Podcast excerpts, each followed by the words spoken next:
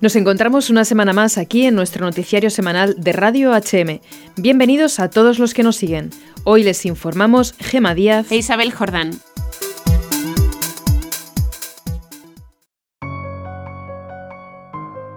Durante todos estos siglos, los papas no solo han renovado a los franciscanos su confianza, confirmándolos en el encargo de legítimos custodios de los santos lugares que les habían sido confiados por la Santa Sede en 1342, sino que también los han apoyado en todos los aspectos de su vida, tanto a nivel religioso como económico, social y político. Son más de un centenar de bulas papales que se refieren a Tierra Santa y a otros tantos los decretos y cartas de la Congregación de Propaganda Fide que ayuda a los hijos de San Francisco en su misión en Tierra Santa. Un aspecto fundamental de este apoyo constante ha sido y es la colecta Pro Terra Santa, también llamada colecta por los santos lugares. Así enuncia la custodia franciscana de Tierra Santa la enorme historia hecha tradición ligada a ellos y a los santos lugares, por la cual toda la Iglesia Universal colabora el Viernes Santo, día de la muerte del Señor, en el sostenimiento de la tierra del Señor y la presencia eclesial allí. Según informa la propia custodia, en estos últimos años el 80% de la colecta que reciben los franciscanos ha sido destinada a las obras pastorales y sociales y solo el 20% a los santuarios. La custodia recibe solamente el 65% de la colecta, mientras que el otro 35% está destinado a otras instituciones que trabajan en Tierra Santa. Las actividades del Patriarcado Latino, por mandato de la Santa Sede, están sostenidas por los Caballeros del Santo Sepulcro y por otras instituciones. Proyecto Despierta, iniciativa de Fundación Eucamami, que da voz a la Iglesia perseguida y a aquellos que viven con mayor dificultad, pero mayor fidelidad, la evangelización en medio de tierras hostiles, ha querido colaborar en la difusión de esta bella iniciativa que apela a todo bautizado, haciendo un pequeño vídeo traducido al español, e inglés e italiano, llevado de la mano del actual administrador apostólico del Patriarcado Latino de Jerusalén y custodio de Tierra Santa durante 12 años, Monseñor Pier Battista Pizzabala. El vídeo que puede verse en las redes sociales de Proyecto Despierta y Fundación Eucamami, citamos su web www.eucamami.org y que apenas supera el minuto de duración, invita a recrearse en la belleza de los santos lugares y anima a través de las palabras de Monseñor Pizzabala a una colaboración llena de fraternidad hacia la comunidad palestina, esperanza y amor por los lugares donde vivió, murió y resucitó nuestro Salvador. Desde hace muchos siglos en todo el mundo, en Viernes Santo, hay una colecta que se llama justamente la colecta del Viernes Santo, o es llamada también la colecta para los lugares santos, la colecta para Tierra Santa. Es importante en aquel día en el cual todos recordamos la muerte del Señor, acordarse también de esa comunidad allá en Tierra Santa que custodia, mantiene viva la memoria de la muerte, pero también de la resurrección de Cristo. Al final del videomensaje se invita a todos aquellos que lo deseen a colaborar en ella e incluso hacerlo directamente a través de la página web de la Custodia de Tierra Santa, www.custodia.org.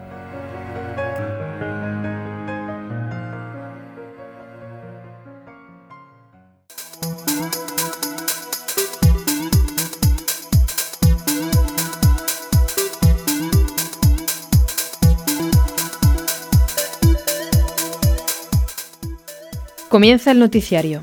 Comenzaremos con las noticias de interés internacional. Inglaterra. Obispos rechazan anuncio de reforma que permitirá divorcios sin motivos. Estados Unidos, notable aumento de llamadas a centro provida. Tierra Santa. Jóvenes participan en retiro penitencial. China, fieles chinos ocupan un santuario de la Virgen para evitar su destrucción. Pasaremos después a las noticias nacionales.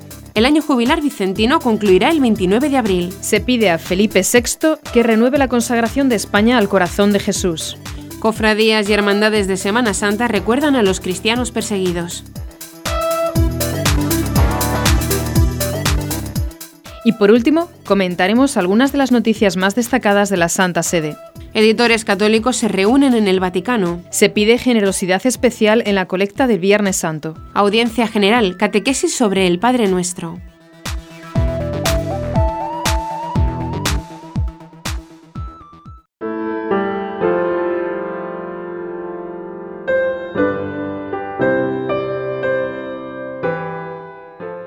Vamos ahora a las noticias internacionales. El obispo de Northampton, Inglaterra, en nombre de la Conferencia de Obispos de Inglaterra y Gales, rechazó el anuncio de reforma de las leyes de divorcio en Reino Unido, hecho el pasado 9 de abril. Según el gobierno, los esposos podrían disolver su unión ante el Estado simplemente haciendo una declaración de que su matrimonio se ha roto de manera irrevocable. De igual manera, la norma permitía que uno solo de los cónyuges pidiera el divorcio sin que existiera derecho de la pareja a intentar impedirlo, contando como única oportunidad un periodo de espera de seis meses para que el solicitante reconociese su petición. Este avance hacia un divorcio rápido y sin motivos fue criticado por el obispo. Si la notificación de que se quiere dejar el matrimonio puede ser dada solo por una parte, sin que haya recurso de la otra parte que ha sido dejada, la validez y la igualdad de ese contrato, del matrimonio, así como la confianza y el compromiso vitales para su éxito, serán socavados desde el inicio, advirtió el prelado, quien preside el Comité de Matrimonio y Vida Familiar de la Conferencia de Obispos.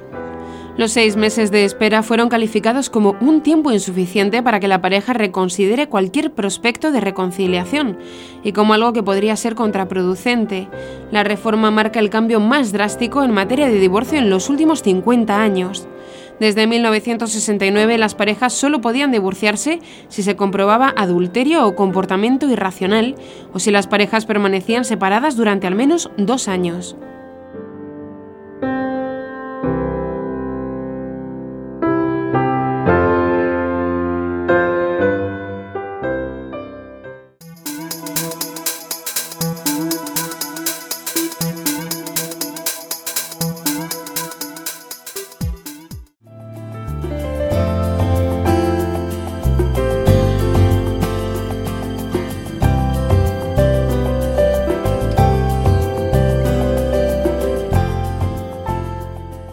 La línea de atención provida de Option Line, dedicada a la asesoría en el proceso de dar marcha atrás a los abortos químicos, registró un notable aumento en el número de llamadas tras el estreno de la película Unplanet.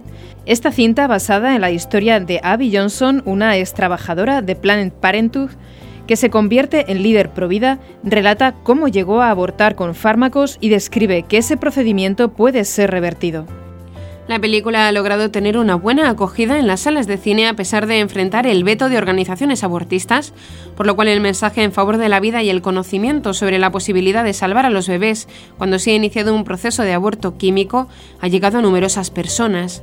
Un texto en pantalla incluso refiere el número de emergencia al cual pueden comunicarse las mujeres interesadas. El proceso de aborto químico puede revertirse, ya que consta de dos fármacos. El primero es un supresor de la progesterona que busca dejar sin alimentación al bebé y el segundo se usa para inducir las contracciones y el parto antes de tiempo.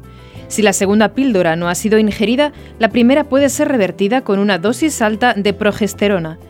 Andrea Truden, portavoz de una de las asociaciones Provida estadounidenses, aseguró que en este momento 150 mujeres continúan con el embarazo tras revertir el aborto y más de 500 niños se han salvado desde el 2012. El ejemplo de Abby Johnson ha sido de notable influencia en Estados Unidos, ya que se trata de una persona con quien pueden identificarse los ciudadanos que no tienen conciencia de la dignidad de la vida humana desde la concepción, pero que al tener certeza sobre la verdadera naturaleza del aborto, no solo dejó esta actividad, sino que comenzó a hacer voluntariado en la misma organización que oraba frente a su centro abortista. Johnson se propuso seguir una ética consistente sobre la vida que la llevó a rechazar también la eutanasia y la anticoncepción artificial. Su cambio de mentalidad la llevó también a la conversión a la Iglesia Católica en 2012.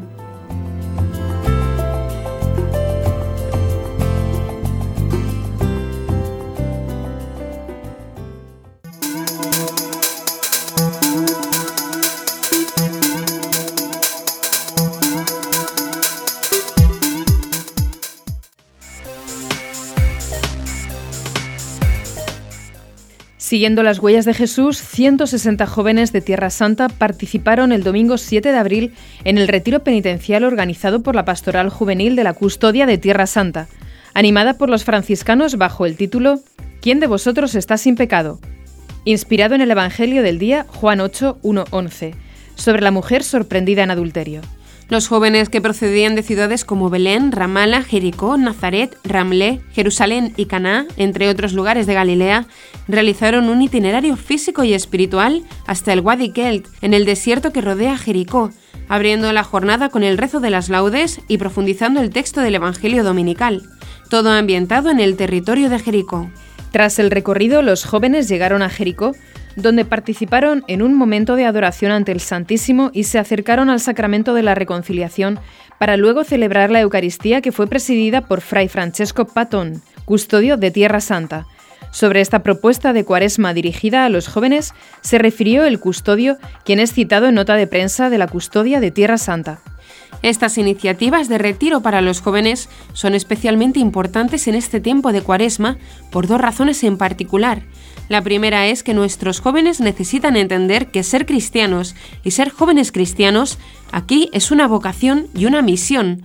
La otra razón es que los jóvenes de Tierra Santa deben aprender a comprender que ellos, junto con nosotros, son los custodios de los santos lugares y que los lugares tienen futuro solo si hay nuevas generaciones que vivan en ellos, que recen en estos sitios y que den testimonio de lo que significa ser cristiano en estos lugares.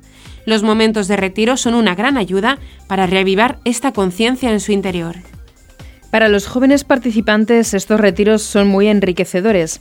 Así lo comentó George, de 21 años, que es estudiante de Administración de Empresas en Belén. Creo que estos encuentros son verdaderamente geniales. Aquí tenemos la oportunidad de conocernos, practicar nuestra fe juntos, fortalecerla y ser una sola familia, como hacían los primeros cristianos. La energía aquí es realmente positiva y esto también ayuda a crecer en la fe. Cada vez es como dar un paso más. Son varios los eventos dedicados a los jóvenes que durante el año organizan los franciscanos en Tierra Santa. Otro de ellos es la Marcha Franciscana, que tendrá lugar el 27 de julio al 3 de agosto, con un itinerario que culminará en el Monte Tabor. Encuentros que llevan a ti será su lema.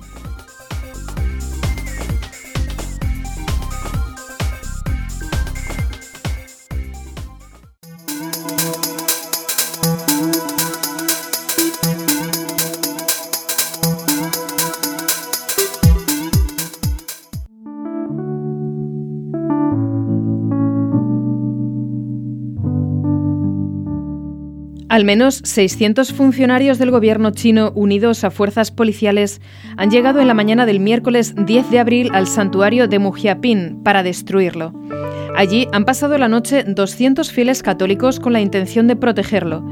El santuario se encuentra en la diócesis de Fengxiang, Shaanxi, en una zona de montañas y aldeas pobres. Los 200 fieles se concentraron en las escalinatas que conducen a la puerta de la iglesia Estamos dispuestos a dar nuestras vidas, dijo uno de ellos. Si bien la iglesia en sí está dedicada al Sagrado Corazón de Jesús, son habituales las peregrinaciones hacia la imagen de la Virgen, ubicada junto al cerco que rodea el santuario. La policía planea destruir el santuario, el portón principal con vidrieras a través del cual se ingresa al lugar por una escalinata, la iglesia y la estatua de la Virgen que recibe a los peregrinos. Los fieles piden a todos los cristianos rezar por la salvaguarda del santuario y por la salvación de la población. Además, se piensa que las autoridades piensan destruir al menos otros tres templos cristianos en los próximos días. La violencia que está asolando las iglesias en Fengyang tiene una razón precisa que ha sido confirmada por los fieles. Las autoridades quieren que las instalaciones, las personas, los sacerdotes y el obispo pertenezcan a la Asociación Patriótica, el organismo de control del Partido Comunista.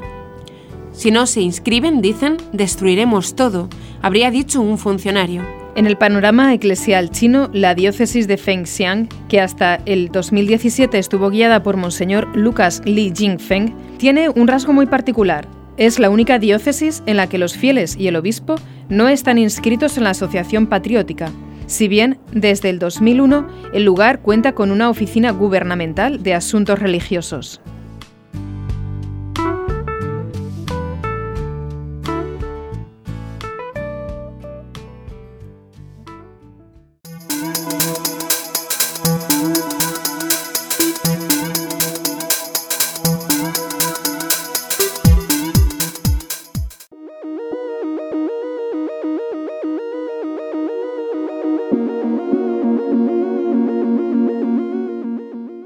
Vamos ahora a las noticias nacionales. El Año Santo Jubilar Vicentino por el sexto aniversario de la muerte del Santo Dominico será clausurado por el cardenal arzobispo de Valencia, don Antonio Cañizares, el próximo lunes 29 de abril, día en el que se celebrará la solemne misa de pontifical en la catedral, seguida por una ofrenda floral y la procesión ordinaria con su recorrido habitual. Con estos actos que como cada año conmemorarán la festividad del Santo Dominico, el lunes siguiente al lunes de Pascua, finalizará el año santo concedido por la Santa Sede a petición del cardenal Antonio Cañizares, que están celebrando la diócesis de Valencia, Orihuela Alicante, Segorbe Castellón y Tortosa. Se han programado actos especiales con motivo del año jubilar vicentino, como un concierto vicentino el sábado 27 de abril a las 19 horas en la Plaza de la Virgen a cargo de la banda primitiva de Giria seguido de una cena para las entidades vicentinas en la Plaza de Manises. Después de la cena tendrá lugar un gran net de albaes que recorrerá los lugares vicentinos pasando por la Plaza de la Virgen, la parroquia de San Esteban donde fue bautizado, su casa natal conocida como el Poet y la iglesia del antiguo convento de Santo Domingo de Valencia, donde residió y se formó en sus primeros años en la Orden de Predicadores. Además, del 17 al 19 de mayo se desarrollará la peregrinación diocesana a Vannes, ciudad francesa donde murió y donde está enterrado San Vicente Ferrer, organizada por la Comisión Diocesana del Año Jubilar Vicentino, para la cual ya se ha abierto el plazo de inscripción.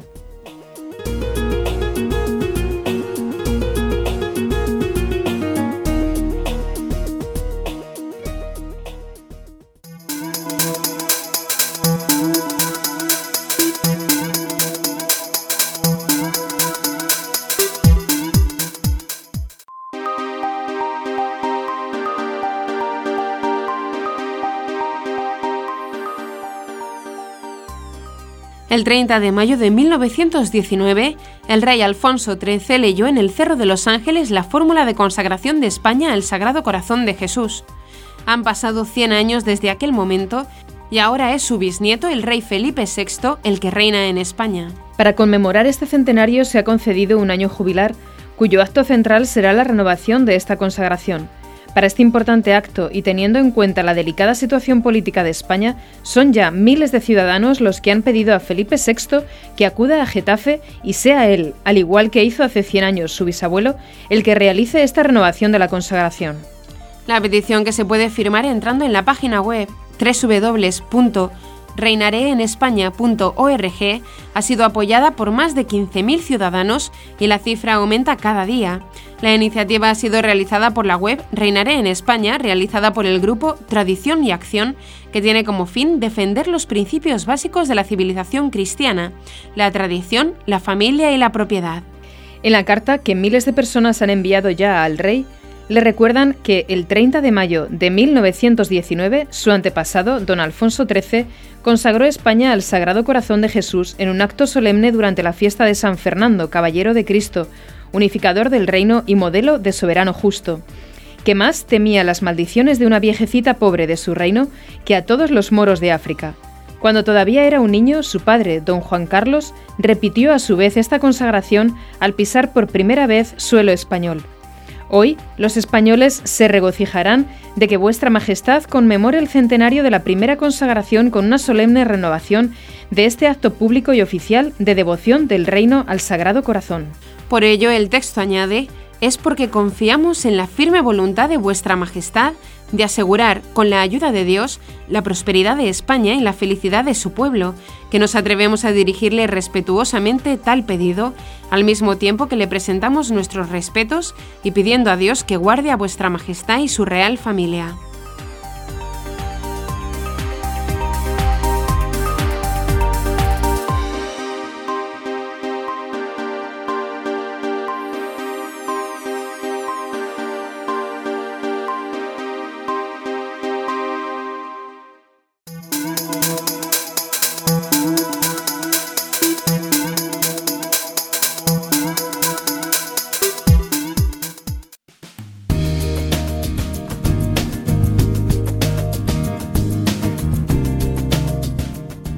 Esta Semana Santa las cofradías y hermandades de toda España volverán a expresar su cercanía fraterna a los cristianos perseguidos de todo el mundo. Según la Fundación Pontificia Ayuda a la Iglesia Necesitada, hay en el mundo 327 millones de bautizados que viven en países de persecución y 127 millones más en lugares donde son discriminados y no pueden vivir con plena libertad su fe, según el informe Libertad Religiosa en el Mundo 2018. Es decir, casi uno de cada cinco cristianos en el mundo viven en países de persecución o discriminación. Muchos de ellos llegan a ser amenazados, marginados, encarcelados e incluso asesinados por su fe en Jesús. Viven en sus personas la pasión de Cristo.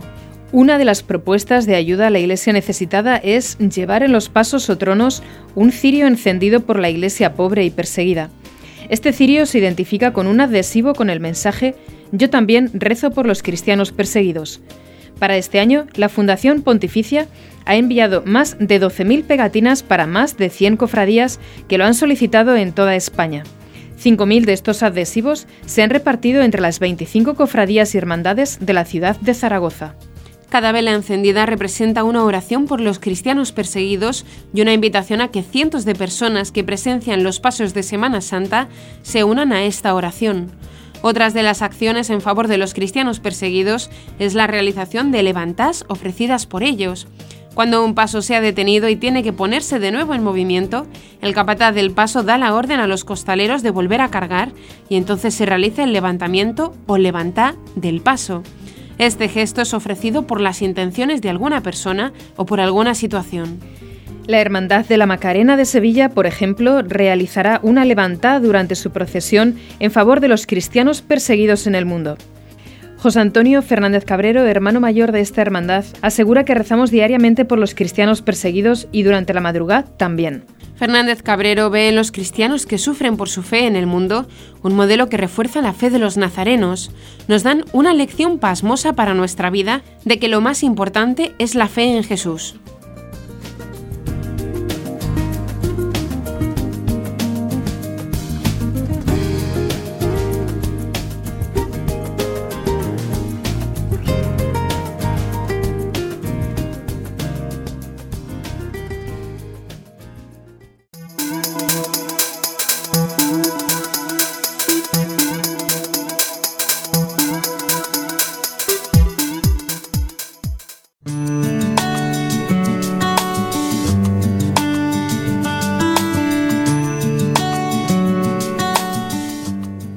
Vamos por último a las noticias de la Santa Sede. El Dicasterio para la Comunicación de la Santa Sede está organizando un encuentro para editores católicos. El evento, que ocurrirá entre los días 26 y 29 de junio, tendrá debates, discursos y testimonios. El objetivo de la iniciativa es el de reunir a lo largo de los cuatro días de encuentros y debates pequeños y grandes editores católicos que realizan en el mundo la misión de difundir el mensaje cristiano. El prefecto del Dicasterio para la Comunicación, Paolo Ruffini, será el responsable de abrir los debates que reflexionarán sobre los desafíos y las dificultades que el mundo editorial católico enfrenta hoy en un contexto de globalización y digitalización. Esas reflexiones serán enriquecidas por testimonios sobre las experiencias vividas por los editores católicos en los diversos continentes. Además, se celebrará la Santa Misa presidida por el Papa Francisco con ocasión de la solemnidad de los patronos de Roma, San Pedro y San Pablo.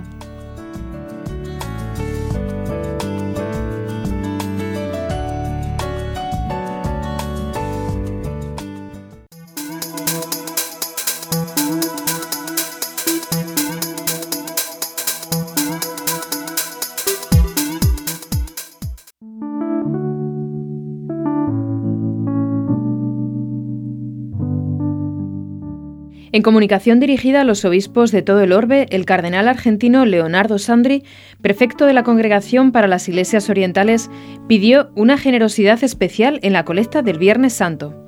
Se necesita una mayor cooperación y un compromiso generoso de los cristianos en todo el mundo con sus hermanos y hermanas de Tierra Santa y Oriente Medio, expresa el escrito dirigido por el Purpurado divulgado hace unas semanas por la Sala Estampa. El dinero recaudado por la colecta es administrado por la Custodia Franciscana de Tierra Santa y por la Sagrada Congregación para las Iglesias Orientales. Con este dinero se favorecen proyectos en Tierra Santa, Chipre, Siria, Líbano, Egipto, Etiopía, Eritrea, Turquía, Irán e Irak. Se tiene en vista particularmente Siria e Irak, naciones que han sufrido la devastación de la guerra con miles de personas refugiadas y otras que están regresando a sus hogares. Asimismo, la custodia franciscana de Tierra Santa, encargada de la mayoría de santuarios directamente relacionados con la vida del Señor, colabora también con la manutención de escuelas, instituciones caritativas y formación de futuros sacerdotes y religiosos, y para ello también destina los recursos de la colecta de Viernes Santo. Con el dinero de esta colecta también se ha realizado la restauración de la iglesia de la Natividad en Belén, la del Santo Sepulcro en Jerusalén, la de la Anunciación en Nazaret y la de la iglesia de la Transfiguración en el Monte Tabor.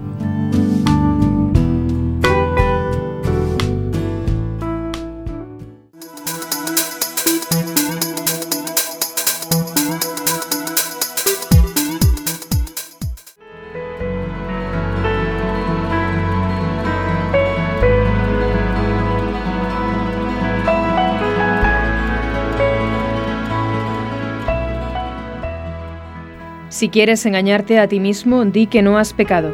Te estás engañando a ti mismo, advirtió el Papa en la audiencia general, continuando con el ciclo de catequesis sobre el Padre Nuestro. A pesar de la lluviosa mañana del miércoles 10 de abril, peregrinos concurrieron en la Plaza de San Pedro, provistos de paraguas e impermeables para la audiencia general del Papa Francisco.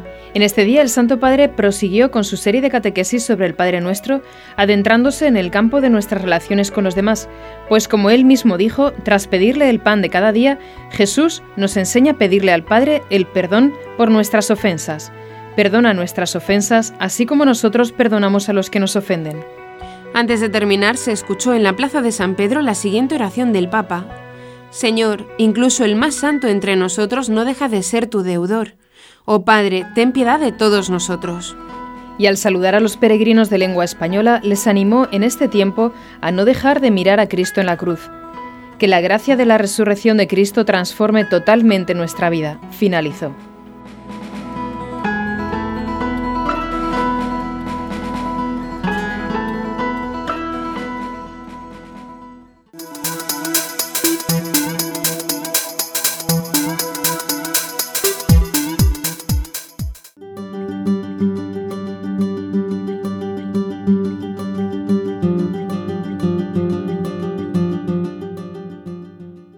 Escuchamos las palabras del Papa. Queridos hermanos, consideramos hoy la petición del Padre nuestro, que dice, perdona nuestras ofensas como también nosotros perdonamos a los que nos ofenden. En toda oración del cristiano se contiene una petición de perdón a Dios, ya que por muy santa que sea nuestra vida, siempre somos deudores ante Dios. Por eso la soberbia es la actitud más negativa de la vida cristiana. Se arraiga en el corazón sin que muchas veces nos demos cuenta e incluso afecta a las personas que llevan una intensa vida religiosa. Nos hace creer que somos mejores que los demás, casi semejantes a Dios, amenazando así con romper la fraternidad. En definitiva, somos deudores porque todo lo hemos recibido, la existencia, los padres, la amistad, la belleza de la creación. En nuestra vida personal se refleja también como un misterio en lune, es decir, un misterio de la luna. Al igual que la luna no brilla con luz propia, sino que refleja la luz del sol, también nosotros reflejamos una luz que no es nuestra, sino que la hemos recibido. De esta manera, si amamos es porque hemos sido amados. Si perdonamos es porque antes hemos sido perdonados. Y en esta cadena del amor que nos precede reconocemos la presencia providente de Dios que nos ama. Ninguno ama a Dios tanto como Él nos ha amado a nosotros. Basta que miremos a Cristo en la cruz para descubrir la desproporción entre su amor y el nuestro. Acercándonos cada vez más a las fiestas de Pascua, los animo a no dejar de mirar a Cristo en la cruz, para que su amor purifique todas nuestras vidas y nos libre del orgullo de pensar que somos autosuficientes. Que la gracia de la resurrección de Cristo transforme totalmente nuestra vida. Que Dios los bendiga.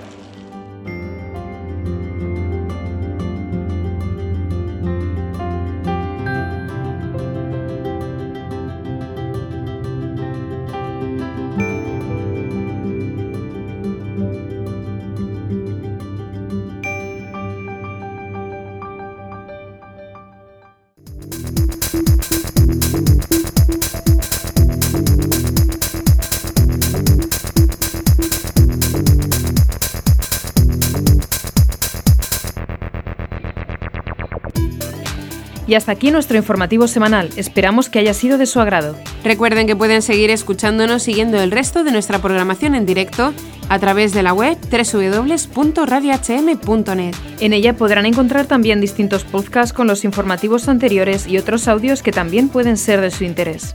Seguiremos estos días informando de las noticias de la Iglesia y del mundo a través de nuestros breves espacios informativos que les ofrecemos todos los días, cada media hora aquí, en Radio HM 88.7 FM y HM Televisión. Ayer, hoy y siempre la verdad. Gracias por habernos acompañado. Les han informado Gema Díaz e Isabel Jordán. Nos despedimos hasta después de Semana Santa. Que vivan estos días junto al Señor en su pasión y una feliz Pascua de Resurrección. Hasta pronto.